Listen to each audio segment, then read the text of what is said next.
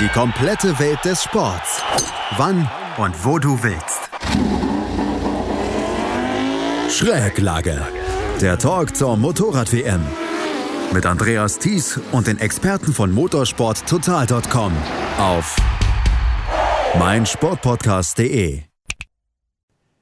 Andrea Dovizioso gewinnt den Grand Prix von Österreich nur wenige Stunden nach seiner Ankündigung, am Ende der Saison Ducati zu verlassen. Juan Mir fährt ein beherztes Rennen und landet auf dem Podium vor Jack Miller. Brad Binder kann seinem Sieg in Brünn einen vierten Platz folgen lassen. Marcel Schrötter fährt in der Moto 2 aufs Podium.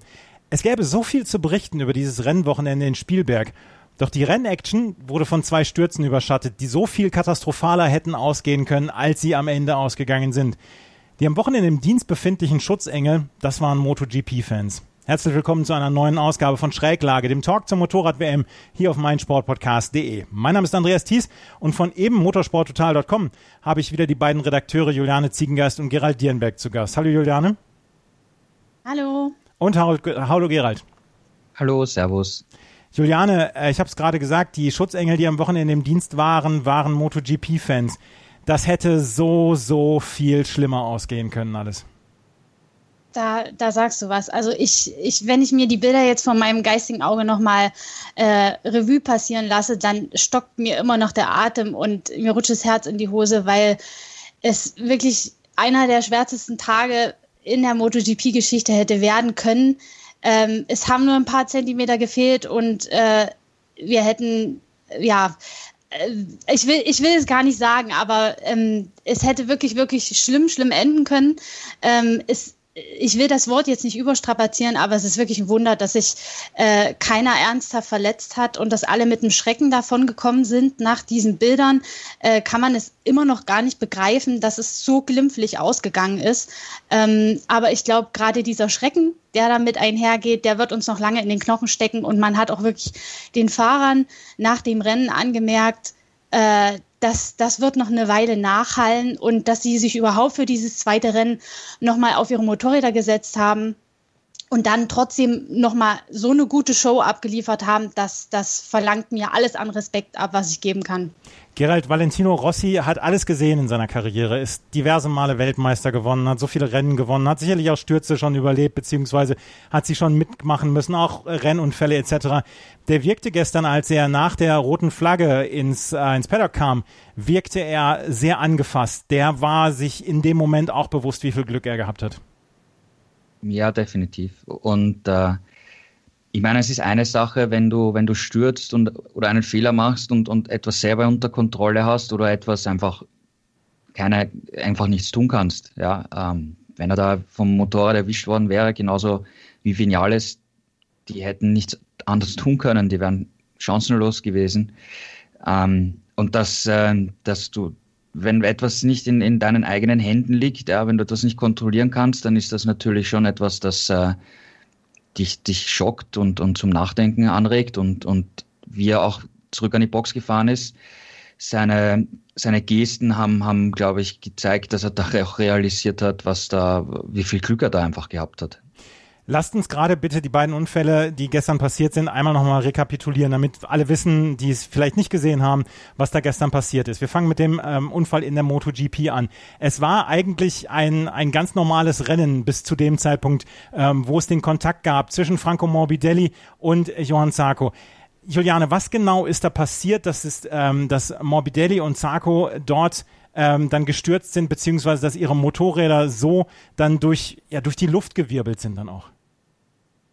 Ja, also dafür müssen wir, müssen wir uns vor allem die Stelle anschauen, an der es passiert ist, denn ähm, das ist diese lange Gerade, die eigentlich faktisch keine Gerade ist, weil sie hat einen leichten Linksknick, also tatsächlich ist da noch eine Kurve drin, Kurve 2, äh, in der Anfahrt auf Kurve 3. Ähm, dort brettern die MotoGP-Piloten mit Spitzengeschwindigkeiten von über 30 km/h lang und auf die langsamste Kurve im ganzen Layout zu, eben diese Kurve 3. Und äh, man, man kann sich die Kräfte, die da wirken, gar nicht vergegenwärtigen, wenn man von über 300 km/h auf, äh, ich weiß nicht, 70 km/h oder wie viel sie dann in der Kurve 3 haben, herunterbremst. Aber es sind extreme Bedingungen. Es ist eine extrem riskante, extrem äh, schwierige Stelle.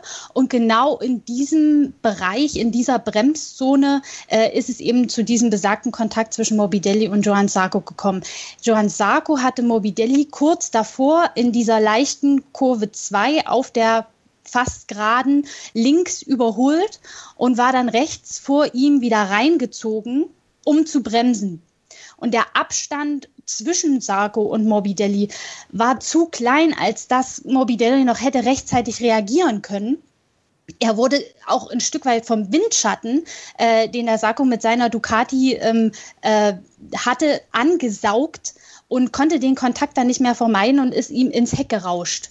Und das hat dann diese Kettenreaktion ausgelöst. Die beiden Motorräder sind fahrerlos weiter geschnellt. Äh, Morbidellis Motorrad ist durch die Luft geflogen in Richtung Kurve 3 und Sarkos Motorrad ist in die innere Streckenbegrenzung geknallt und dann auch nochmal über die Strecke hinweg in Kurve 3 katapultiert worden. Und das genau zu dem Zeitpunkt, wo beispielsweise Vinales und Rossi durch diese Kurve 3 hindurchgefahren sind. Und das war wirklich ein, ein Fall von Zentimetern, dass diese Motorräder ähm, sie verfehlt haben. Man hat noch dann in den, in den äh, Einspielungen gesehen, wie Vinales die Hände hochgerissen und vor seinen Kopf gehalten hat aus Reflex, weil er gemerkt hat, oh mein Gott, hier bricht die Hölle los. Und Valentino Rossi, der wusste gar nicht, wie ihm geschieht. Der hat sich dann umgeguckt und dachte wahrscheinlich, was zur Hölle ist hier gerade passiert. Ähm, und so ging es uns auch, als wir das gesehen haben. Ich war total perplex und wusste das erstmal gar nicht einzuordnen, weil man nur diese fliegenden Motorräder gesehen mhm. hat. Und dann so nach und nach mit jeder Einspielung hat sich die Situation so ein bisschen aufgeschlüsselt. Aber es war, also dass die Motorräder so zu solchen geschossen werden, das, das habe ich wirklich äh, in der langen Zeit, die ich diese Rennen schon verfolgt habe, noch nie gesehen. Also es war eine extreme Situation und extremes Glück, dass sich sowohl Franco Morbidelli als auch äh, Joan Sarko, die da irgendwo im Gras rumkullerten, hm. als auch Vinales und Rossi nicht verletzt haben. Jetzt steht ja so ein bisschen Aussage gegen Aussage. Jon Sarko hat gesagt, ähm, erst, es war ein normaler Rennunfall und er hätte seine, seine Routine beziehungsweise auch seine Linie nicht großartig geändert. Franco Morbidelli hat, und das kann man bei euch beim motorsporttotal.com nachlesen, hat ihn als halben Mörder bezeichnet. Gerald, wie würdest du denn die Situation einschätzen? Wen trifft hier die Schuld? Wie gesagt, wir können uns darüber jetzt unterhalten, weil niemandem etwas passiert ist. Ähm, aber wir sollten dann schon darüber, darüber sprechen, was ist da passiert, um es vielleicht dann ja auch, dass das, dass die Fahrer müssen ja auch darüber sprechen, dass es die nächste, das nächste Mal so nicht passiert. Also ich bin mir sicher, dass Sie in der Sicherheitskommission spätestens nächsten Freitag definitiv darüber sprechen werden.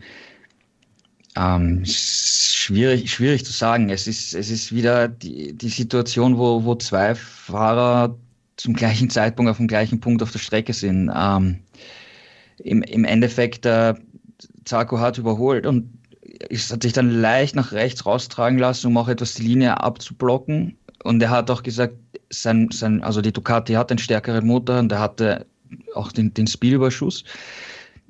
Und, und das ist irgendwie, äh, klar, er, er wollte es einfach dann die Innenseite abblocken, dass das Morbidelli sich nicht dort wieder vor, vorbeibremsen kann. Eigentlich ein relativ normales äh, Rennmanöver. Sie waren halt doch noch zu knapp beisammen und, und dann ist die Berührung gekommen. Also absichtlich hat das keiner gemacht, würde ich sagen. Ähm, blöde Situation. Ich würde das schon mehr in die, in die Kategorie Rennunfall ähm, ähm, einordnen, weil im Endeffekt es war ein Zweikampf, ein Überholmanöver.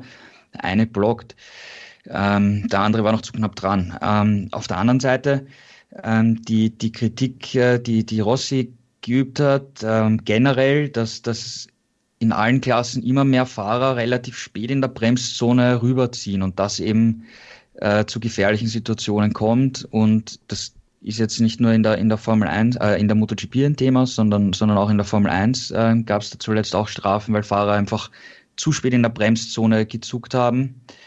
Und das ist einfach gefährlich, ja, weil selbst wenn sich, also wir haben das jetzt in Spielberg gesehen, was da, was da passieren kann in, in, in der Formel 1, wenn sich dann die Räder verhaken, dann fliegt ein Auto wie ein Düsenjet durch die Luft, ja. Mhm.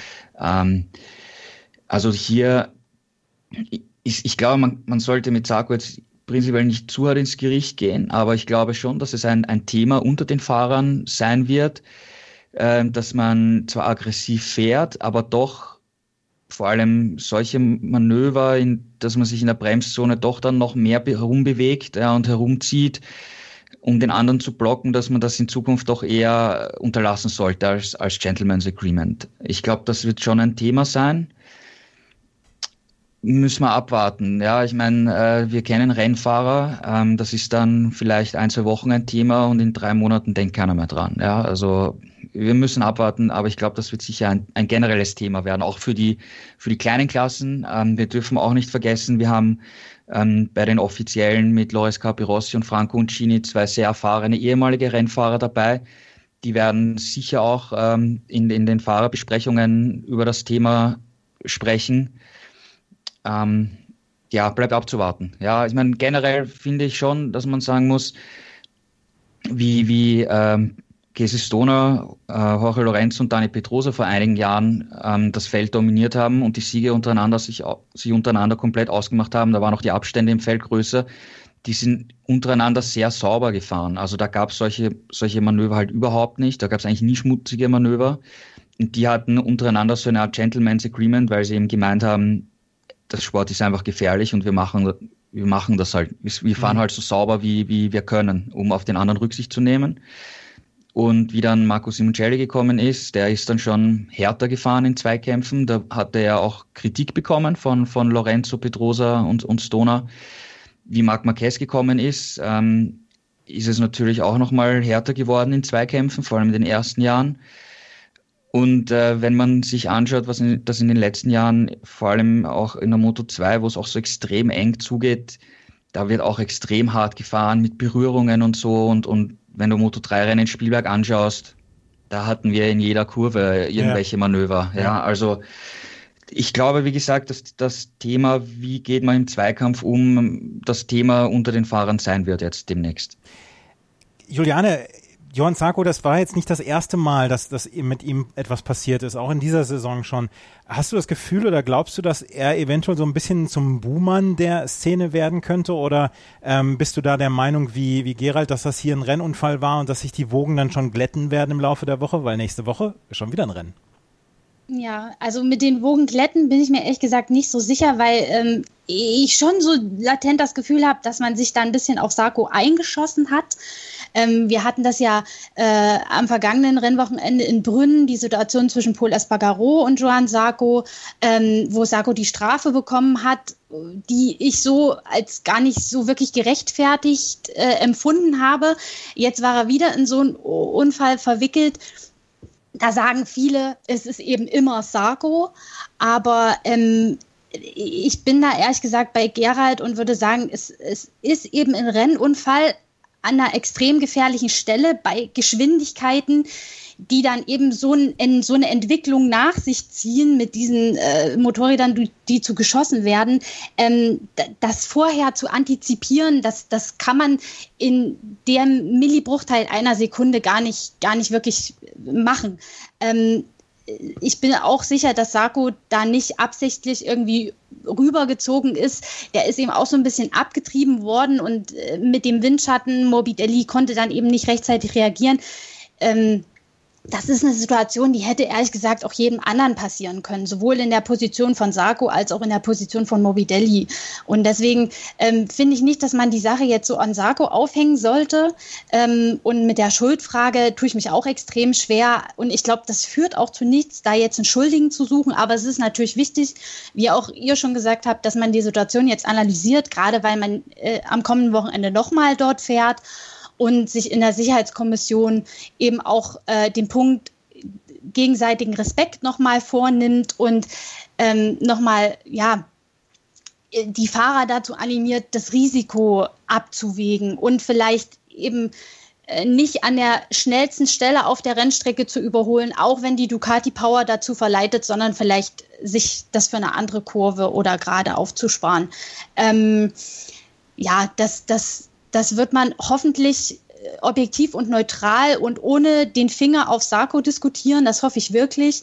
Er hat das genauso wenig gewollt wie alle anderen. Und ähm, es gibt tatsächlich auch viele Fahrer, die sagen, es gibt da keinen Schuldigen. Also in Petrucci, in Oliveira, in Crutchlow, die haben sich das alle angeguckt und gesagt, das hätte jedem so passieren können. Es ist auch diesen Gefahrenschwerpunkt auf dieser Strecke geschuldet, dass es eben so passiert ist, wie es passiert ist. Insofern wird man sicherlich auch nochmal über die Streckensicherheit in Spielberg diskutieren. Aber ohne das Layout jetzt komplett zu ändern, wird man das nicht wirklich entschärft bekommen. Man kann natürlich immer ähm, irgendwie eine Verlängerung der Streckenbegrenzung machen oder äh, mehr Auslaufzonen, aber ich glaube, in dem Fall hätte weder das eine noch das andere viel gebracht. Ähm, es ist ein gefährlicher Sport. Es äh, gibt Strecken, die immer bestimmte ja, Punkte haben, an denen äh, das Risiko vorprogrammiert ist und mitschwingt. Ähm, das, das, dessen sind sich alle bewusst. Und äh, wir können, wie gesagt, alle nur von Glück reden und unseren Schutzengeln danken, dass es diesmal so ausgegangen ist und äh, hoffen, dass sie für die Zukunft auch solche gute Arbeit leisten. Alle weiteren Konsequenzen beziehungsweise weiterfolgende Nachrichten lest ihr auf motorsporttotal.com. Da seid ihr die ganze Woche dann über informiert. Und wenn es irgendwas Neues geben sollte, werden wir nächste Woche dann hier bei Schräglage darüber berichten. Wir hatten in der Moto 2 auch einen Unfall, aber da können wir von Anfang an sagen, das war ein Rennunfall, da müssen wir keinen Schuldigen suchen. Enea Bastianini ist gestürzt, ist übers Vorderrad gestürzt. Ähm, Hafez Sirin ist hinter ihm äh, gefahren. Also er hat ihn nicht gesehen, er hat das Motorrad nicht gesehen, ist in dieses Motorrad gekracht. Ähm, Gerald, das ist, das ist normaler, in Anführungsstrichen normaler Rennunfall gewesen, oder? Und wie geht's Hafez Sirin? Also ihm geht's äh, den Umständen entsprechend sehr gut. Ähm, er war immer bei, bei Bewusstsein. Es waren ja ähm, erschreckende Bilder, wie, wie der Krankenwagen ja. bei ihm war und, und, und ihn versorgt hat. Also er war immer bei Bewusstsein, er hat sich auch keine Knochen gebrochen, er soll nur, nur Prellungen beim Beckenbereich haben. Das ist natürlich sehr schmerzhaft. Ähm, wenn, wenn alles okay verläuft die nächsten Tage, dann, dann geht er davon aus, dass er vielleicht sogar nächstes Wochenende schon wieder fahren kann. Müssen, müssen wir abwarten. Aber er ist natürlich da komplett glimpflich aus der Situation rausgekommen, muss man, muss man definitiv sagen. Waren auch, waren auch alle Schutzengel dabei. Insgesamt die Situation, der Highsider von, von Bastianini, kann auf jeder Strecke passieren. Es konnten halt nicht alle ausweichen. Das ist halt auch eine Situation, die auf jeder, jeder Strecke passieren kann. War, war sehr, sehr unglückliche Situation, weil ähm, Syrin auch aus dem Windschatten auch gerade ausgeschert ist und, und das Motorrad einfach nicht sehen konnte. Sehr, sehr, sehr unglückliche Situation. Ähm, und wo eigentlich auch, also nicht nur er hat extremes Glück gehabt, Bastianini hat natürlich auch extremes Glück mhm. gehabt, dass ihn niemand erwischt hat. Das muss man auch mal vorausschicken. Ja. Ähm, weil das hätte auch sehr, sehr böse enden können, wenn das, wenn das passiert wäre. Und dann sind da allein die, die komplette Vordergabel und das Rad vom, vom Syrin ist da durch die Luft geflogen. Ähm, Egeta wurde da von zwei Teilen fast getroffen. Also ähm, das dann, also Syrin Crash war heftig, aber der Nachgang mit den Teilen, die da durch die Luft fliegen, war halt auch extrem, extrem gefährlich, extrem heftig. Wirklich alle Riesenglück gehabt. Aber im Endeffekt war es eine Situation, die auf jeder Rennstrecke passieren kann. Mhm. Ja. ja. Also jetzt, äh, also, das, das war, das, das, war wirklich großes Pech, diese, diese Aktion oder diese, dieser Unfall. Ja, würde ich schon sagen. Ich meine, ja. es kann, es kann äh, auf jeder Strecke passieren, mhm. weil es, ich meine, es ist die, die, die Strecke, es ist natürlich jetzt auch im, im Kritikpunkt. Ähm, da ist es aber eher Layout, Kurve 3, beziehungsweise wie stehen die Leitplanken? Ähm, sollte man da was ändern? Aber effektiv gesehen, eben der, der Motor 2-Unfall kann auf jeder Strecke passieren und eigentlich auch der, der Unfall die wir in der MotoGP gesehen haben, weil es gibt genug äh, Rennstrecken, wo du äh, Haarnadeln hast, zum Beispiel. Ähm, oder eben Mugello, erste Kurve, wenn der Unfall rechts passiert und vorne biegen die schon links ein und die Motorräder kommen da angeschossen und räumen da Fahrer ab. Also das kann schon auch auf vielen, vielen Strecken passieren. Problematisch ist eben, wie die, wie die Leitplanken vielleicht stehen. Ähm, in, in Spielberg aber ich meine, wir sind jetzt hier, wir reden viel über sowas, aber wir sind auch nicht die allergrößten Experten für, für Streckendesign und so weiter. Also da, da müssen Leute, die noch mehr Daten und Berechnungen haben, sich, sich das jetzt wirklich genau anschauen, ob man da was, was ändern muss. Wir können auf jeden Fall sagen, die Motorradwehr MotoGP und Moto2 haben von ihrem Glückskontingent einiges aufgebraucht an diesem Wochenende. The Show Must Go On. Nächste Woche geht es weiter. Ähm, Juliane, gibt es da noch in irgendeiner Weise Anpassungen von den Organisatoren beziehungsweise von, von Dorner etc. oder wird einfach so weitergemacht, als wäre nichts gewesen jetzt am nächsten Wochenende? Das hört sich, die Frage hört sich jetzt wertend an, ist gar nicht so gemeint. Ja, also Freitag findet ja immer ähm, obligatorisch ähm, die Sitzung der Sicherheitskommission statt. Da kommen die Fahrer zusammen und da wird das Ganze sicherlich nochmal ausführlich diskutiert werden. Ähm, ob man da jetzt äh, ja, ad hoc kurzfristig irgendwelche Maßnahmen treffen kann, wage ich zu bezweifeln, was jetzt, was jetzt die Streckensicherheit angeht. Ähm, man wird sicherlich den Fahrern nochmal ins Gewissen reden oder die Fahrer sich gegenseitig, äh, dass man eben gerade an der Stelle von der Strecke besonders äh, Vorsicht walten lässt und genau abwägt, okay, welche Manöver starte ich hier und welche nicht. Wir haben ja in der Kurve auch einige ähm, Verbremser gesehen. Bremsprobleme waren bei vielen Fahrern an diesem Wochenende ein Problem, überhitzte Bremsen zu weich. Und äh, da sind einige weit gegangen. Ähm, Gott sei Dank ist da auch nichts passiert. Ähm, ich denke mal, es wird sich jetzt jeder vor Augen führen, das wollen wir auf keinen Fall nochmal sehen und äh, entsprechend mit dieser Situation auch umgehen und bei der Fahrt ähm, das im Hinterkopf haben. Äh, aber ich glaube, um jetzt da sicherheitstechnisch von Seiten der Organisatoren was zu machen, ist der Zeitraum einfach zu kurz. Aber für die, Disku für die Zukunft wird da sicherlich darüber diskutiert werden und überlegt werden, okay, wie kann man diese äh, Stelle vielleicht entschärfen oder sicherer machen. Mhm. Aber das wird die Zeit zeigen. Also ich glaube, kurzfristig haben wir da jetzt keine größeren Umwälzungen zu erwarten der Grand Prix der Steiermark am nächsten Wochenende wieder auf der gleichen Strecke in Spielberg. Wir werden nächste Woche darüber berichten, beziehungsweise motorsporttotal.com natürlich rund um die Uhr. Das war der Crash-Komplex, so haben wir es vorher dann schon genannt. Wir werden uns jetzt gleich um die Rennen kümmern, weil die waren nämlich auch äh, voller Action, auch abseits dieser schrecklichen Unfälle. Und darüber sprechen wir gleich über Andrea Doviziosos Sieg, nur wenige Stunden nachdem er bekannt gegeben hat, dass er am Ende der Saison nicht mehr bei Ducati sein wird. Das hier gleich bei Schräglage, unserem Motor Motorrad-WM-Talk auf meinsportpodcast.de. Andrea Dovizioso ist der große Gewinner dieses Wochenendes vom, von Spielberg, vom Grand Prix von Österreich. Gerald, wenn wir uns das Rennen von ihm angucken, er hat es ähm, dominiert, nachdem dann dieser Neustart gekommen ist, hat er dieses Rennen dominiert und am Ende sicher nach Hause gefahren. Das war eine sehr routinierte Fahrt von ihm.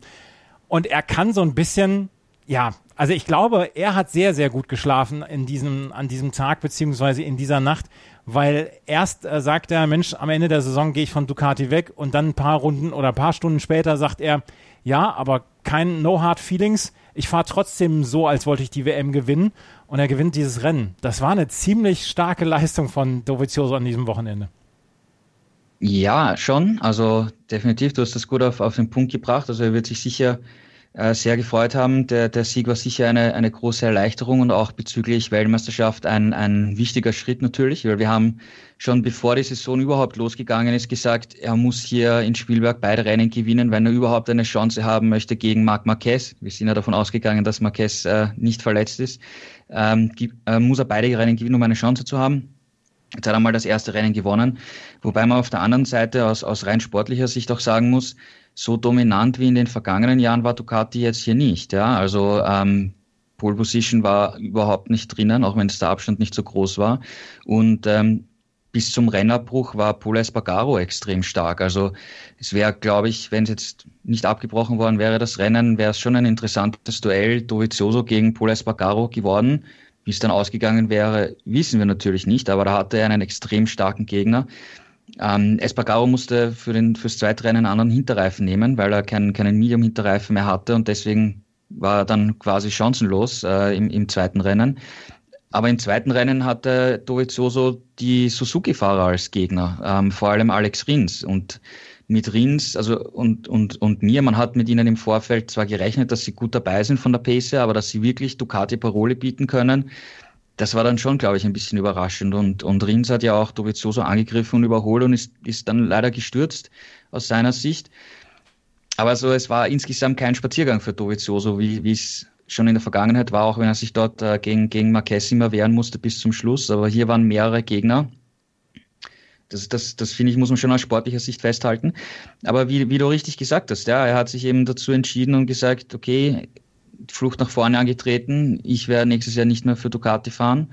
Und äh, dann gewinnt er das Rennen. Also insgesamt für ihn natürlich ein, ein gutes Wochenende. Und wenn wir jetzt nicht diese Unfälle gehabt hätten, dann wäre er insgesamt auch das, das ganz große Thema gewesen, ja, ja, über das wir heute geredet hätten. Ja, ich wollte auch ausführlich darüber sprechen an diesem Wochenende, hatte mir da schon was zurechtgelegt und dann kamen die Unfälle dann gestern halt dazwischen. Juliane, was glaubst du, äh, was waren denn jetzt die Gründe, dass Dovizioso gesagt hat, am Ende der Saison ist für mich Schluss bei Ducati und ähm, glaubst du, er hat schon, er hat schon einen Plan für 2021, weil bei motorsporttotal.com lese ich, dass es sein könnte, dass er entweder Pause macht oder vielleicht sogar ganz aufhört. Ja, also äh, kommen wir erstmal zu den Beweggründen. Ich glaube, das war tatsächlich so ein schleichender Prozess. Wir haben uns ja in den vergangenen Ausgaben schon immer mal wieder darüber unterhalten, über diese ähm, ja, Verzögerung und auch so ein bisschen diese Hinhaltetaktik von Ducati. Ähm, da ging es ja in den Vertragsverhandlungen nicht wirklich voran. Andere ähm, Teams haben sich schon früh auf ihre Fahrer festgelegt. Ähm, Yamaha, Honda, KTM und äh, bei Dovizioso und Ducati ging es irgendwie nicht vor und nicht zurück, hatte man das Gefühl. Und jetzt hieß es äh, an diesem Wochenende am Freitag, wenn mich nicht alles täuscht, okay, wir warten seitens Ducati diese zwei Spielbergrennen ab und werden uns dann entscheiden. Und Dovizioso hat dazu eigentlich nur äh, gelächelt und gesagt, es, es, liegt nicht in meiner Hand, ich werde sehen, was dabei rauskommt. Und da, da lag eigentlich der Ball so im Feld von Ducati, hatte man das Gefühl. Und dann am Tag darauf platzte dann die Bombe und äh, Dovizioso hat über seinen Manager mitteilen lassen, ähm, ich will über diese Saison hinaus bei Ducati nicht weitermachen. Und ähm, wenn man so das Gesamtgefüge im Nachhinein betrachtet, kann es schon sein, dass dieser Kommentar, okay, wir warten die zwei Rennen jetzt ab und dann treffen wir eine Entscheidung, so ein bisschen das, der letzte Tröpf, das letzte Tröpfchen war, das, der das fast zum Überlaufen gebracht hat. Ähm, Petrucci ist danach auch gefragt worden, der macht ja bei Ducati auch nicht weiter, wie er das Ganze einschätzt und er hat was ganz Interessantes gesagt. Er hat gesagt, ähm, ich finde es ein bisschen unverschämt und ich kann äh, Doviziosos Entscheidung sehr gut nachvollziehen. Er hat acht Jahre lang tolle Arbeit für Ducati geleistet und jetzt anhand von zwei Rennen bewertet zu werden, ähm, finde ich nicht okay. Und ich glaube, da trifft er einen ziemlich wunden Punkt. Also Dovizioso war das jetzt einfach irgendwie auch zu blöd. Ähm, sein Manager hat auch äh, davon gesprochen, er wollte jetzt diese Peinlichkeit ein für alle Mal beenden und hat jetzt eben selber die Reißleine gezogen. Er selbst sagt interessanterweise, er hat keinen Plan B. Also er wollte auch nicht so lange warten, bis er einen hat. Er hat jetzt das Risiko genommen und gesagt, okay, ohne einen, äh, Platz für 2021, sage ich jetzt, bei Ducati mache ich definitiv nicht weiter. Auch um jetzt einfach einen freien Kopf dafür zu haben, Rennen zu fahren, um die Titel zu kämpfen. Und es ist schon gut vorstellbar, sollte das mit dem Titel klappen, dass er danach einfach sagt, okay, das war's jetzt für mich, ich höre auf. Ähm, ähm, er hat auf jeden Fall ausgeschlossen, zu Ducati zurückzukehren, selbst wenn sie jetzt wieder in die Erfolgsspur zurückgefunden haben, gemeinsam. Ähm, die Sitze in der MotoGP für 2021 sind begrenzt, also so gut wie alle Teams sind fix oder so gut wie fix. Bei Aprilia ist da noch so eine Option offen. Damit wurde jetzt Dovizioso auch in Verbindung gebracht. Allerdings scheint da auch Crutchlow eine Option zu sein. Also ja, viel, viele Möglichkeiten gibt es für Dovizioso nicht.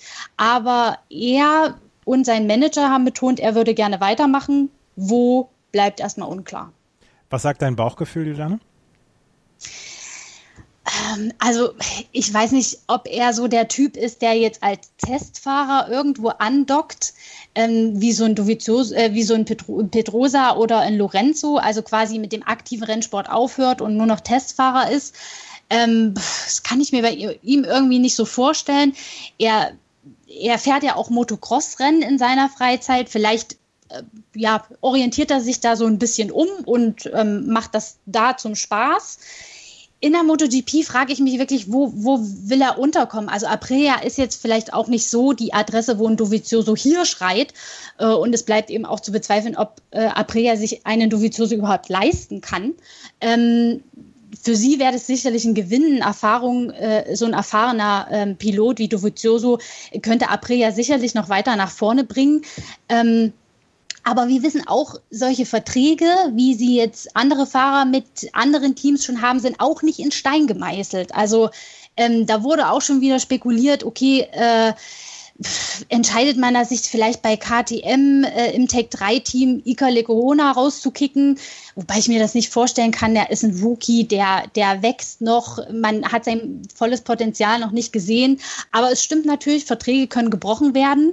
Vielleicht ergibt sich da ein freier Platz, der jetzt gerade nicht frei ist. Man weiß es nicht. In der MotoGP kann vertragstechnisch viel passieren. Wir haben schon alles erlebt.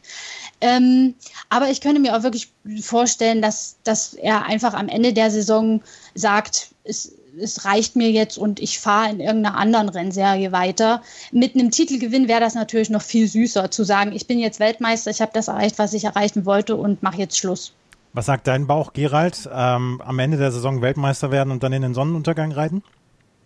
Kann ich mir gut vorstellen. Ähm, ich blicke ganz kurz zurück auf äh, 2018 im Sommer. Da war dann, war dann klar, dass äh, Lorenzo geht und äh, Dovizioso eben sehr gut war bei Ducati und hat dann einen Vertrag wieder unterschrieben für 2019 und 2020. Und das war der bestbezahlteste Vertrag, den er jemals in seiner Karriere hatte.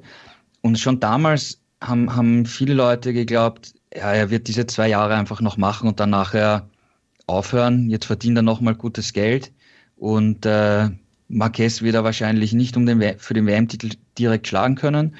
Und das nimmt er jetzt noch mit, die zwei Jahre, und dann hört er auf. Das waren vor, sagen wir, über zwei Jahren die, die Gedanken. Er wurde dann auch immer wieder gefragt, ähm, ist das vielleicht sogar dein letzter MotoGP-Vertrag? Und er so, naja, weiß nicht, werden wir sehen. Die Leute spekulieren, dass ich aufhöre, aber äh, momentan ist es nicht meine Intention und so. Aber ich kann mir durchaus vorstellen, dass vor allem auch während dem Corona-Lockdown, ähm, wo du halt viel Zeit zum Nachdenken hast, äh, wo du auch mit dem Team halt virtuell in Kontakt bist, äh, da merkst du dann auch noch mehr, wie eng ist eigentlich wirklich das Verhältnis, äh, wie, wie dann der Lockdown in Italien aufgehoben ist, aufgehoben wurde, ist Dovizioso ja wie verrückt äh, Motocross gefahren, hat da Spaß gehabt äh, mit, mit, mit Kumpels.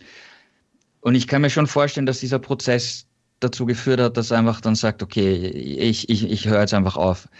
Ob er das wirklich machen wird, weiß ich nicht. Ja, aber ich könnte es mir durchaus vorstellen, weil was sollte er bei Aprilia wollen? Der hat jetzt so lange bei Ducati gekämpft, dass, er, dass sie an die Spitze kommen. Die ersten Jahre waren so schwierig. Warum sollte er das bei Aprilia überhaupt machen, wo die technischen und finanziellen Voraussetzungen nicht einmal auf dem Niveau sind von Ducati? Also ich kann mir nicht so wirklich vorstellen, dass er sich Aprilia antut, ehrlich gesagt. Wir werden es sehen. Wir werden es beobachten und wir werden hier bei Schräglage natürlich auch darüber berichten, beziehungsweise ich sage es jetzt zum dritten Mal bei motorsporttotal.com. Das sollte auf jeden Fall in euren Bookmark sein. Wenn wir schon bei Andrea Dovizioso und Ducati sind, dann können wir auch das Wochenende für Ducati dann jetzt nochmal abrunden. Dritter Platz für Jack Miller. Wir haben Danilo Petrucci auf Platz 7. Wir haben äh, Piro auf Platz äh, 12.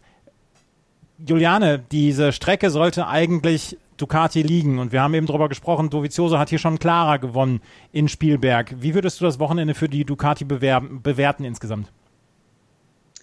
Also wie, wie Gerald auch schon angedeutet hat, ich glaube, hätte ähm, Paul Espargaro äh, ja, das, das zweite Rennen mit den Reifen angehen können, die er im ersten hatte, wäre es deutlich schwieriger geworden.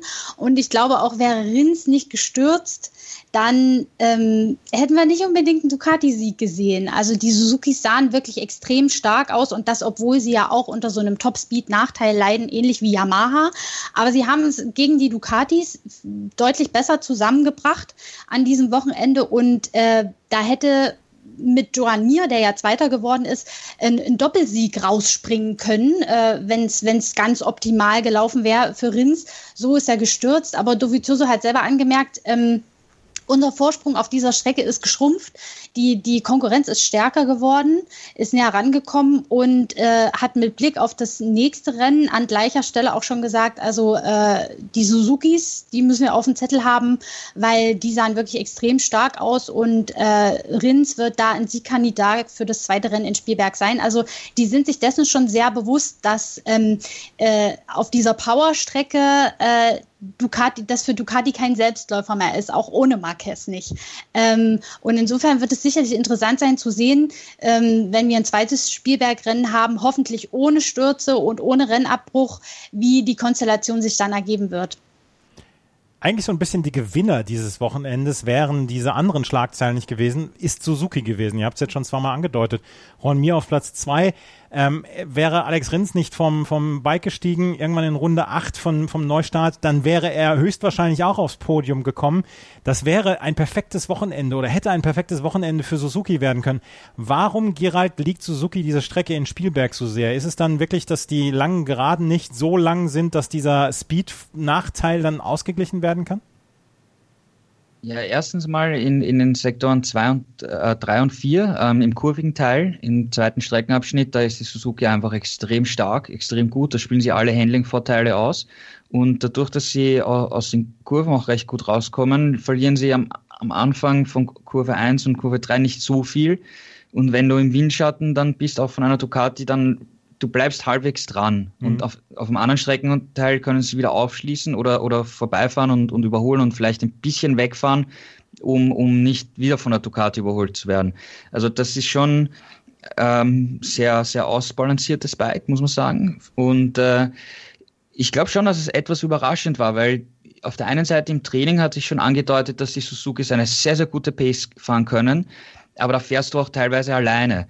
Aber wenn du im Rennen mit einer Ducati kämpfst und, und die dann auch andere Linien fährt, also vor allem im zweiten Streckenabschnitt und die Suzuki einbremst, dann schaut die Pace wieder ganz anders aus. Ja? Wenn du hinter der Ducati bist, verlierst du in Sektor 3 und 4, weil du deine Stärke nicht ausspielen kannst, in Sektor 1 und 2, weil du dahinter bist und zu wenig Leistung hast. Ja?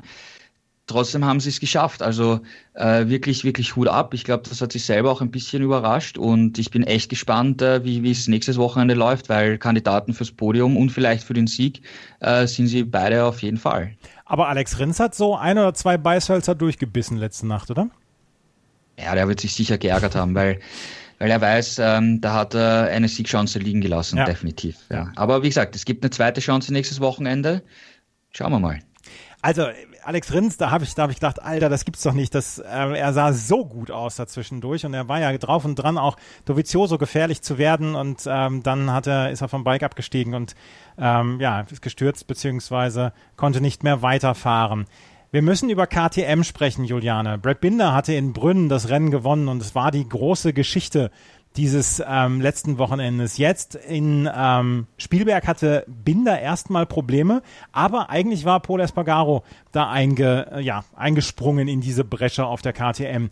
Paul Espargaro sah auch gut aus und er hat, er war fuchsteufelswild, als die rote Flagge kam und das Rennen unterbrochen werden musste. Natürlich versteht er das, aber er wäre, er wäre wirklich gut unterwegs gewesen. Jetzt ist er am Ende ausgefallen. Brad Binder ist auf Platz 4 vorgefahren nach einer, ja, quasi nach einem gebrauchten Qualifying. Brad Binder schaut lächelnd, glaube ich, in die Zukunft und Paul Espargaro, auch der hat Beißhölzer zu kauen. Ja, absolut. Also ähm, für ihn nach dem, nach dem Sturz in äh, äh Brünn sollte es natürlich jetzt die Stunde werden beim Heimrennen in Spielberg. Und es sah ja auch wirklich äh, bis zum Rennabbruch so aus, als könnte das erneut ein großer Coup für KTM werden. Äh, Paul Espargaro lag in Führung und hatte sich auch schon äh, ja, einen kleinen Vorsprung auf äh, die Verfolger rausgefahren. Dann kam der Abbruch und ähm, dann im zweiten Rennen wollte es nicht mehr so laufen. Gerald hat es erwähnt, er hatte äh, keinen frischen Medium-Reifen mehr mhm. und musste dann hinten den äh, weichen Reifen aufziehen und mit dem äh, konnte er nicht so bremsen, äh, wie er es im ersten Rennen getan hat, musste andere Linien wählen, ein bisschen weicher fahren und konnte die Stärke auf der Bremse nicht mehr ausspielen. Und ähm, ja, das, das hat sich dann eben auch in der Position niedergeschlagen. Er war dann relativ früh schon äh, aus den Top 3 raus, obwohl er ja im zweiten Rennen von der Pole gestartet war, als Führender aus dem ersten. Und ähm, dann kam es zu einer ganz unglücklichen Situation mit äh, Miguel Oliveira, also aus, ausgerechnet einem Markenkollegen, mit dem, mit dem ihm sowas ähnliches passiert ist wie mit Sarko in Brünn. Ähm, also er hatte dann eben auch aufgrund dieser besagten Reifenbredouille immer mal so ein paar Fehler, äh, musste weit gehen. Miguel Oliveira war direkt dahinter, hat die Lücke gesehen, ist reingefahren und boing, äh, hat es wieder äh, gekracht, wie zwischen Sarko und Espargaro, nur dass diesmal beide gestürzt sind. Also Espargaro und Oliveira lagen im Kies. Ähm, Oliveira hat das dann tatsächlich im Nachhinein selber so ein bisschen mit der Situation in Brünn verglichen, ähm, dass Paul Espargaro einfach nicht nach innen geschaut hat, wo eben Oliveira die Lücke gesehen hat, reingestochen ist. Paul Espargaro ist einfach wieder reingezogen und dann kam es eben zum Kontakt Diesmal gibt äh, Espargaro niemandem die Schuld. Er sieht es diesmal als normalen Rennunfall, hat sich aber natürlich schwarz geärgert ähm, über den Unfall und über den Rennerbruch, ähm, weil das wirklich äh, eine große Sache hätte für ihn werden können. Jetzt wieder ein Sturz, wieder Nuller. Äh, das ist natürlich bitter und ich weiß nicht, ob es wirklich zuträglich ist, mit dieser Aggression, mit dieser Wut im Bauch jetzt in ein zweites Spielbergrennen zu gehen. Er hatte ja diese, diese Motivation, es jetzt endlich allen zeigen zu wollen, schon beim ersten Rennen. Da ging es jetzt leider schief. Und jetzt nochmal mit so einer Wut ins, ins zweite Rennen zu gehen, also ich habe da so ein bisschen Bedenken, dass das wieder äh, ver, ver, versaubeutelt, sag ich mal, und ähm, wieder übertreibt. Er neigt ja dazu, dann ein bisschen nervös zu werden, äh, Fehler zu machen und ähm, ja, er hat, er hat so nicht so die Ruhe und die Unbekümmertheit, die dann so ein Brad Binder hat.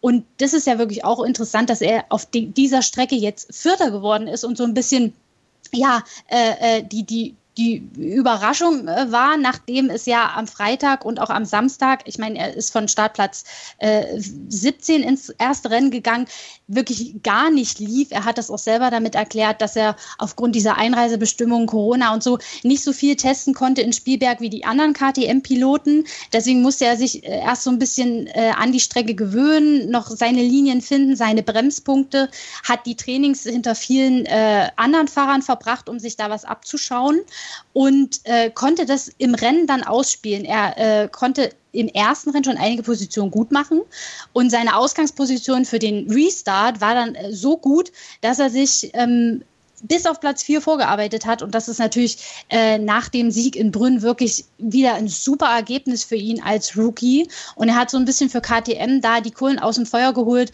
nachdem eben dieser unglückliche markeninterne Crash zwischen Espargaro und Oliveira passiert ist. Also Brad Binder hat einen Lauf, würde ich sagen. Also es äh, ist wirklich erstaunlich, was er da in seinem ersten Jahr leistet ist in der WM-Wertung schon auf Platz 4 vorgefahren und ähm, ist nur sieben Punkte hinter Maverick Vinales zurück. Andrea Dovizioso auf Platz 2 im Moment und Fabio Quattraro auf Platz 1 im Moment. Ähm, dann lass uns doch noch mal einmal gerade über Yamaha sprechen, Gerald. Ähm, Maverick Vinales war auf der Pole nach dem Qualifying. Am Ende für ihn ein gebrauchter zehnter Platz. Fabio Quattraro, der WM-Führende, auf Platz 8 am Ende eingefahren. Valentino Rossi, der wird erst mal sagen, ich bin, am, ich bin froh, unverletzt zu sein nach diesem Wochenende, ist auf Platz 5 vorgefahren am Ende dann doch eher ein enttäuschendes Ergebnis für Yamaha nach dem doch eigentlich ganz guten äh, Qualifying bzw. Ähm, Trainingswochenende. Ja, genau. Also du hast das, du hast das richtig gesagt. In, in den Trainings sind sie immer stark. Also über eine Runde sowieso, da sind sie in den Trainings stark, im Qualifying stark, geschlossen, muss man sagen. Da ist jetzt auch Rossi nicht mehr so extrem weit weg äh, von, von Quattro und Vinales. Äh, Morbidelli ist auch immer in den Top Ten dabei. Ähm, die Rennpace sieht eigentlich in den Trainings auch immer super aus und dann kommt Sonntag 14 Uhr und äh, bei Vinales geht nichts, der fährt eine Retour. Ähm, und äh, Rossi hält sich ganz gut dabei im, im, im Spitzenfeld. Quattro hat es eigentlich vom rein sportlichen gesehen auch wieder ein, ein, ein recht gebrauchtes äh, Wochenende, muss man sagen, ja, weil, weil Platz 8 war jetzt okay, aber es ist auch nicht so berühmt. Ähm, dadurch, dass wir an der Spitze eigentlich immer andere Fahrer haben, zehrt er eigentlich immer noch von seinen beiden, beiden Siegen in, in Jerez, ja, weil wenn, wenn immer, wenn Vinales jetzt rein theoretisch in Brünnen auf dem Podium gestanden hätte und jetzt in Spielberg auch, dann wäre er schon lang WM-Führender, ja. Ja. Ähm, ja, also es ist, es ist schwierig. Ich meine, ähm, ich glaube, wir haben auch vor der Saison gesagt, dass, dass Jerez eine gute Strecke ist für Yamaha, dass dann Brünn eine ganz okay Strecke ist, Spielberg wird schwierig. Und von den Rennergebnissen kommt das in der Praxis dann halt auch eigentlich so, so relativ gut hin. Und äh, mit weiteren Strecken, die wir dann haben, Misano sollte wieder gut sein für Yamaha, äh, Barcelona dann eher wieder schwieriger. Also die, ein einfacher Weg wird es für Quadrero und, und vor allem auch für Vinales nicht, dass, dass sie hier in diesem Jahr Weltmeister werden. Ähm, und vor allem Vinales muss sich halt doch wieder, wieder hinterfragen, warum ähm, die, die Leistung so eingebrochen ist. Es ist schwierig, also schwierig zu sagen, ob, ob die, die mentale Geschichte im, im zweiten Rennen eine Rolle gespielt hat nach dem Neustart. Es hat von außen schon so ausgesehen, als wäre er da etwas, etwas von, von der Rolle. Ähm, gegenüber allen äh, Interviews hat er sich cool gegeben, auch, auch bezüglich dem, dem Unfall, wie, wie knapp er davon gekommen ist. Also er hat, er hat sich das ziemlich cool äh, präsentiert. Ob es doch äh, in seinem, seinem Kopf ein bisschen was äh, ausgelöst hat, ich, können, wir, können wir natürlich nicht, nicht sagen. Aber ich meine, klar, äh, wenn, wenn, wenn nächste Woche in, in Spielberg auch ein, ein Platz 10, 12, 13 rauskommt, dann, dann ist das halt äh, nicht gut für ihn. Definitiv nicht. Also Yamaha mit Problemen und über Honda müssen wir erst gar nicht sprechen. Die haben, wenn Marc Marquez nicht dabei ist, haben sie große Probleme und größte Probleme. Äh, der beste Fahrer für Honda war Takaaki Nakagami auf Platz 6. Aber Alex Marquez auf Platz 14, Cal Crutchlow auf Platz 15, Stefan Bradl auf Platz 17, der springt im Moment ein für Marc Marquez, dessen ähm, Leistung müssen wir immer so mit einem kleinen Sternchen versehen, weil er auch viel testen muss. Aber Juliane, das war wieder ein verlorenes Wochenende für Honda. Oder sagst du, der Abstand, der dann doch etwas geringere Abstand von Stefan Bradl, lässt so ein bisschen Platz für Hoffnung? Wir müssen irgendwo die, die guten Nachrichten für Honda suchen. Ja, man bemüht sich, das ja. Glas halb voll statt halb leer zu sehen, aber es ist schwierig. Also ähm, es ist schwierig für, für Bradl und auch für die anderen. Klar muss man sagen, Cal Crutchlow fährt immer noch äh, mit dieser Verletzung. Er hatte ja diesen Kahnbeinbruch und das ist wirklich nicht zu unterschätzen. Also ähm, ich erinnere mich, Lorenzo hatte, bevor er zu Honda gewechselt hat, auch so eine Verletzung und hat da ewig lang dran rumlaboriert. Ähm, das, das spielt sicherlich bei Crutchlow auch noch mit rein. Deswegen muss man äh, die Platzierung immer so ein bisschen mit Vorsicht genießen. Nun war das mit dem Rennabbruch und so auch kein normales äh, Rennen, aber nichtsdestotrotz äh, ist es, ist, ist glaube ich, das erste Mal seit Jahren, wenn nicht Jahrzehnten, dass wir so viele Rennen in Folge keine Honda auf dem Podium gesehen haben. Und ja, das passiert eben, wenn man äh, jahrelang auf ein Pferd setzt, wie ein Marc Marquez und eben auch das Motorrad auf ihn zuschneidet und es für alle anderen schwierig ist, damit zurechtzukommen. Und wenn dann so einer ausfällt, dann geht es eben eher nach hinten als nach vorn. Wobei man sagen muss, ich will jetzt mal eine Lanze für Takagi Nakagami brechen. Ähm, der hat ja nicht das aktuellste Material und äh, ist trotzdem auf den sechsten Platz gefahren. Ich glaube, äh, wenn, wenn man ihm noch ein bisschen Zeit gibt, hat er echt äh, Podestchancen und das würde ich ihm auch mal wünschen, weil er fährt jetzt hier konstant als bester äh, Honda-Fahrer ins Ziel, wenn auch natürlich nicht auf dem Niveau eines Marc Marquez oder dem Niveau, das eine Honda normalerweise gewohnt ist. Aber nichtsdestotrotz waren das ein paar anständige ähm, Vorstellungen von ihm. Wenn er sich noch ein bisschen besser qualifizieren würde, dann könnte es, glaube ich, für ihn auch äh, noch weiter nach vorne gehen. Das mal um jetzt das Glas wirklich halb voll zu sehen, erwähnt. Aber ähm, es wird natürlich, solange Marquez nicht zurückkommen kann, eine Durststrecke für Honda bleiben. Also ich glaube, Alex Marquez wird sich einfach noch weiter äh, ähm, eingrooven müssen. Er ist ein Rookie und gerade mit der Honda ist es keine leichte Aufgabe im ersten Jahr. Ähm, er hat aber konstant eine gute, also schon solide Rennpace. Bei ihm hakt es im Qualifying. Also er steht tatsächlich immer relativ weit hinten und sich dann im, nach vorne zu arbeiten, da ist der Zug dann meistens eh schon abgefahren. Jetzt ist er nur knapp in die Punkte gekommen, aber zuletzt zeigte seine Formkurve eigentlich auch nach oben. Also ich bin gespannt, wenn er sich jetzt einmal auf die Strecke eingeschossen hat, was beim zweiten Rennen drin ist. Aber ähm, man es, es steht außer Frage, dass man bei Honda hofft, dass Marquez bald zurückkommen kann. Aber klar ist auch, äh, am nächsten Wochenende ist er noch nicht da. Da wird wieder Bradl für ihn fahren. Ähm, und äh, Marquez hat jetzt endlich mal wieder ein Lebenszeichen auf Social Media von sich gegeben, hat erstens äh, ein paar äh, ja, Genesungswünsche äh, zu den oder ja, sie sind ja nicht verletzt, aber äh, ein paar äh, ja, betende Hände zu den, zu den äh, Gestürzten geschickt und sich auch vorm Fernseher sitzend auf dem Sofa gezeigt. Aber man hat auch seinen Verband an dem rechten Arm gesehen. Also es wird sicherlich noch eine Zeit dauern und bis dahin muss Honda versuchen, aus der Situation das Beste zu machen. Ja, noch eine kuriose Ergänzung äh, dazu. Ähm, Cal Crutchlow hat gesprochen von einem der größten Fehler seiner Karriere. Ähm, er ist nämlich ähm, auf Stadtziel gefahren, hat ausgeschert und eigentlich alle vorbeigelassen und ist auf den letzten Platz zurückgefallen.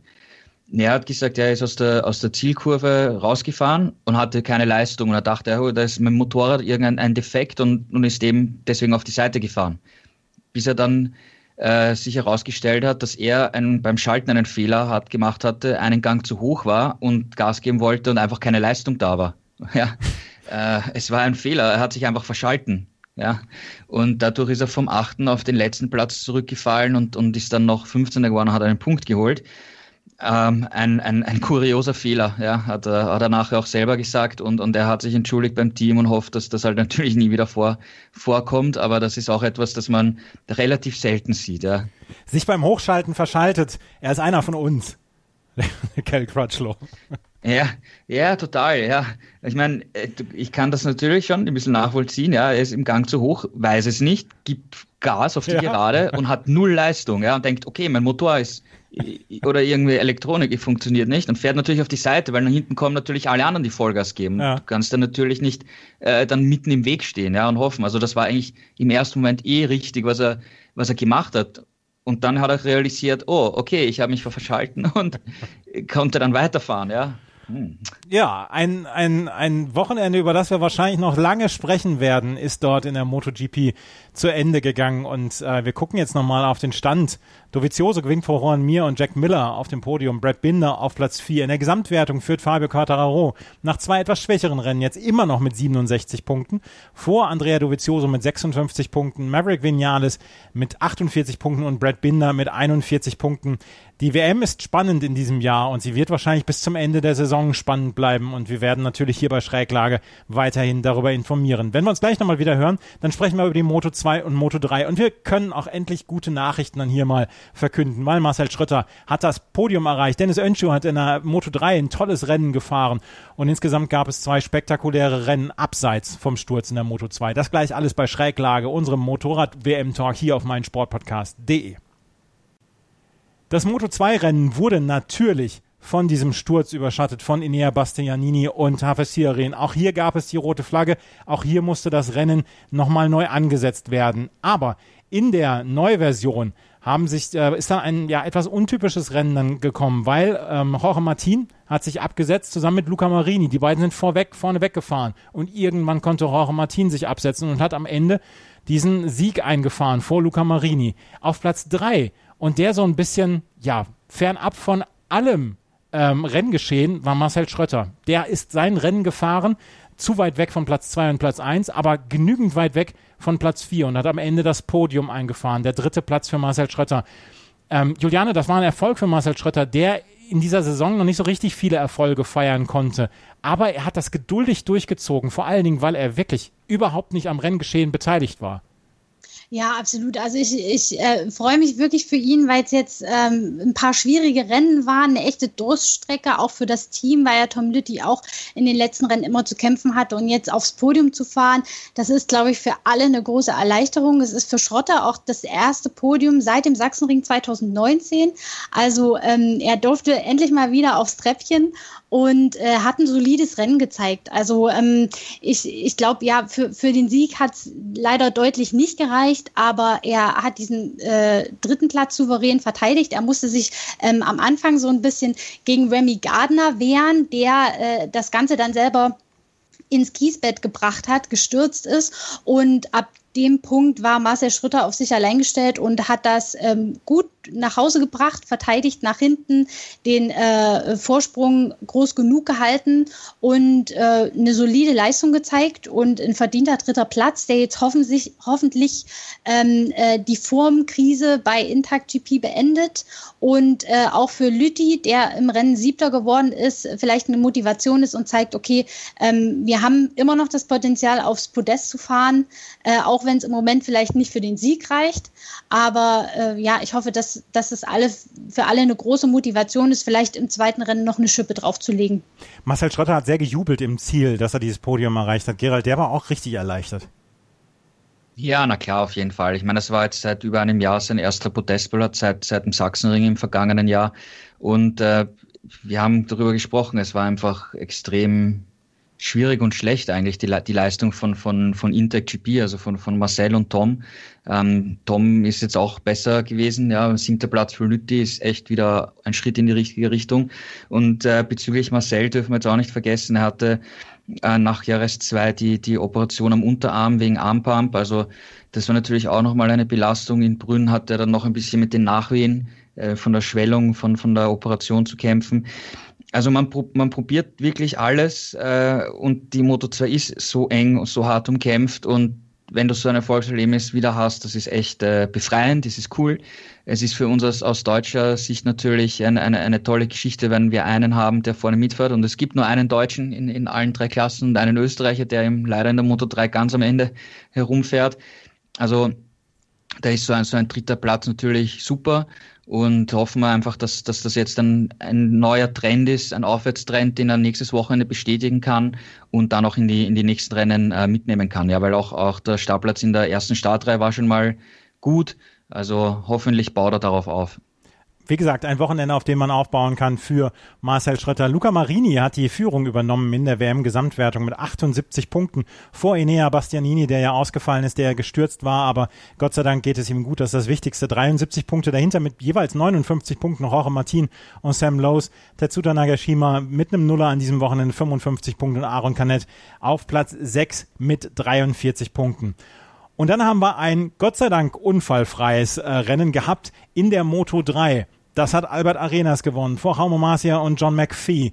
Und ähm, Juliane, wenn man sich dieses Rennen angeguckt hat, das war absolutes Spektakel. Es waren zehn, zwölf Fahrer, die sich immer in der Führungsarbeit abgelöst haben. Es waren unglaublich viele Überholmanöver, zwischendurch vier Motorräder nebeneinander. Das war Racing pur und ohne Unfall. Das war unglaublich schön anzugucken, wie ich fand. Wie, wie ging es dir?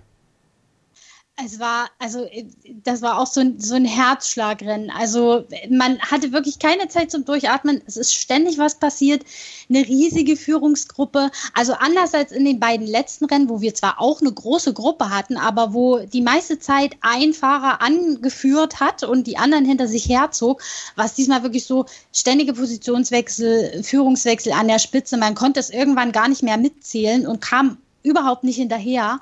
Ähm, und es war auch so, so irgendwie von Anfang an so aufgeladen. Also alle waren so aufgepumpt und haben die Ellenbogen ausgefahren und Kontakt ohne Ende von Anfang an. Also die haben ihre Motorräder bei den ganzen Berührungen einmal umlackiert.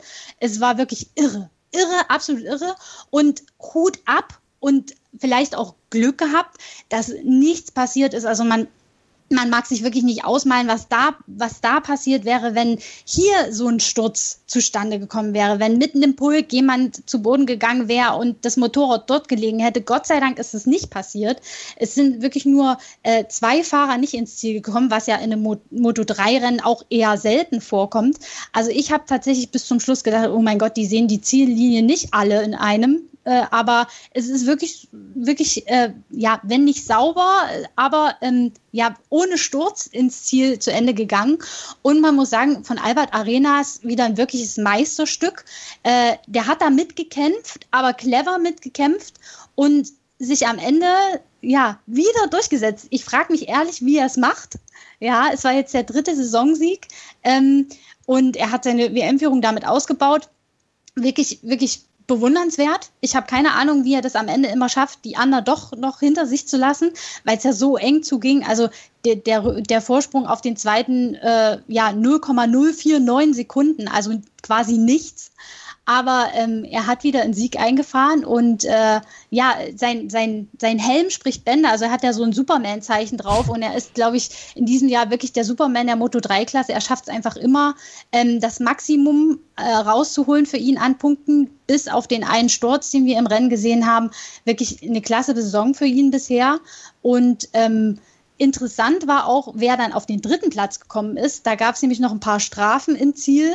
Ähm, John Milfee war eigentlich als der Sechster über die Ziellinie gelaufen, ist dann aber noch äh, aufs Podium gekommen, weil gleich mehrere Fahrer, die eigentlich vor ihm waren, wegen Überschreitung der Tracklimits noch äh, eine Positionsstrafe bekommen haben. Also stand er diesmal auch auf dem Podium und das freut mich für ihn, weil er hatte ja auch äh, ein paar Mal Pech jetzt in den letzten Rennen und dass er dieses Mal einen Podestplatz eingefahren hat, tut seiner Seele, glaube ich, auch ganz gut. Ayo Gugler wurde mit einem Platz bestraft, Celestino Vietti mit einem Platz und Darren Binder mit gleich zwei Plätzen. Darren Binder, der zwischendurch auch ein vogelwildes Rennen gefahren ist, von Platz 22 auf Platz 1 zwischendurch. Aber ich wollte meine Bewunderung auch nochmal für Albert Arenas äußern, Gerald. Den hat man das gesamte Rennen nicht gesehen. Der ist einfach mitgefahren. In der letzten Runde übernimmt er die Führung und fährt dann als erster ins Ziel. Vorher haben wir über Ayumis ähm, Sasaki gesprochen ähm, der musste zwischendurch dann wieder in die Long Lap Penalty. Wir haben über Darren Binder gesprochen. Wir haben über Arbolino gesprochen, über Dennis Önschü, der ein äh, beherztes Rennen gefahren ist. Albert Arenas wurde komplett verschwiegen und dann fährt er in der letzten Runde auf Platz 1. Aus solchem Holz werden dann auch Champions geschnitzt.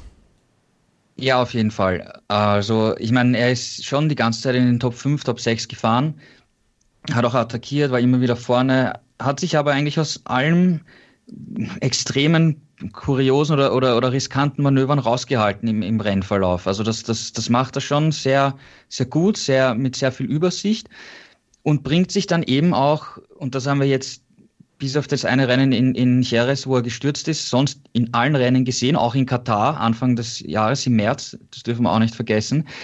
Er bringt sich dann immer gegen Rennen in die perfekte Situation und zieht es dann auch durch und zieht es da auch mit einer Coolness und einer Souveränität durch, die wir eigentlich in den vergangenen Jahren immer von Fahrern gesehen haben, die am Ende des Jahres auch noch Weltmeister wurden. Mhm. Ja, also ein, ein Joan Mir zum Beispiel hat das so gemacht, äh, der, der fällt mir hier als, als erstes Beispiel ein, der eine sehr souveräne Moto 3 Saison zum WM-Titel gefahren ist, ein Brad Binder zum Beispiel auch vor ein paar Jahren. Das ist genau diese, diese Coolness, diese Attitude, die du, die du haben musst und die du auch umsetzen musst und, und das regelmäßig. Und ich würde jetzt mittlerweile schon sagen, dass er der, der nicht vielleicht absolute WM-Favorit ist, weil wir wissen, in der Moto 3 kann sehr viel passieren. Hat er zwei schlechte Rennen, zweimal Pech und ein anderer Fahrer gewinnt zweimal oder ist zweimal am Podium, äh, kann schon wieder anders aussehen oder eng zugehen.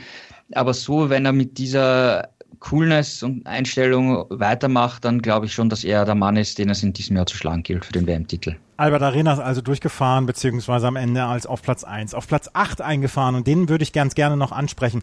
Das ist Dennis Öncü. Türkischer äh, Motorradfahrer, ist 17 Jahre alt, er ist seit ein paar Tagen 17 Jahre alt und ist ein so beherztes Rennen hier gefahren. Zwischendurch an der Spitze, am Ende ist er auf Platz 8, was, wenn man es sich nur anguckt, sagt man, ja, Platz 8 ist okay, aber wirklich nicht doll. Er war nur eine Sekunde hinter der Spitze. Juliane, der Junge war tatsächlich die ganze Zeit im Bild und ist, ist unglaublich couragiert gefahren.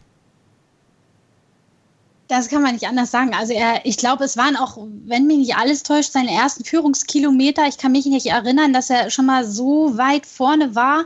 Ähm, für sein Alter also total unbekümmert da vorne mitgefahren, reingehalten, Runden angeführt, dann am Ende ja nicht ganz mit dem großen äh, Coup, also einem Podestplatz belohnt worden, aber es war so extrem eng. Es hat wirklich nicht viel gefehlt und äh, von ihm können wir, glaube ich, noch viel erwarten für die Zukunft. Ähm, er hat ja auch einen nicht ganz unbekannten Bruder, ähm, der vor einigen Jahren bei einem Wildcard-Einsatz im Regen in Sieg eingefahren hat. Also das liegt den Öntü-Brüdern offenbar im Blut.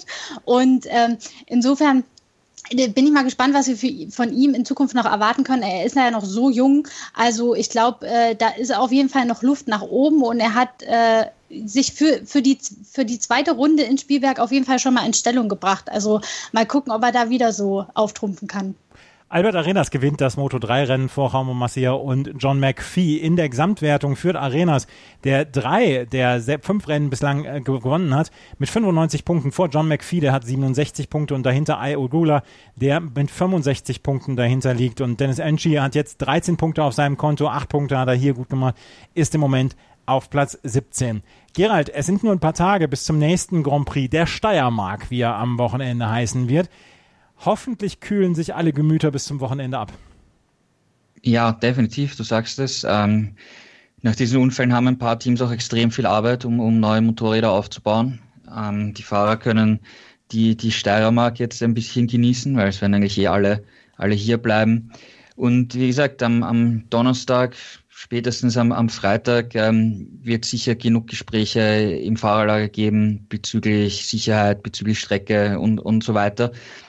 Also es wird auf jeden Fall äh, viel Gesprächsstoff geben. Ähm, und darüber werden wir natürlich bei motorsporttotal.com berichten und natürlich das nächste Mal auch im Podcast wieder ausführlich äh, sprechen. Nächste Woche gibt es den neuen Podcast und dann hoffentlich, hoffentlich können wir uns über Rennaction unterhalten und über ganz spektakuläre Rennen und nicht über solche Stürze, wie sie am Wochenende gewesen sind und wie sie am Wochenende so ein bisschen das Rennwochenende überschattet haben.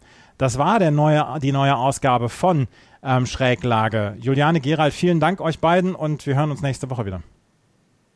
Danke auch. Bis zum nächsten Mal. Danke und bis nächsten Montag. Vielen Dank fürs Zuhören. Wenn euch das gefällt, was wir machen, freuen wir uns über Bewertungen und Rezensionen auf iTunes. Ansonsten zum vierten Mal, motorsporttotal.com ist die Seite, die ihr auf jeden Fall in euren Bookmarks haben solltet. Vielen Dank fürs Zuhören. Bis zum nächsten Mal. Auf Wiederhören. Die komplette Welt des Sports. Wann und wo du willst. Schräglage. Der Talk zur Motorrad-WM. Mit Andreas Thies und den Experten von motorsporttotal.com auf meinsportpodcast.de.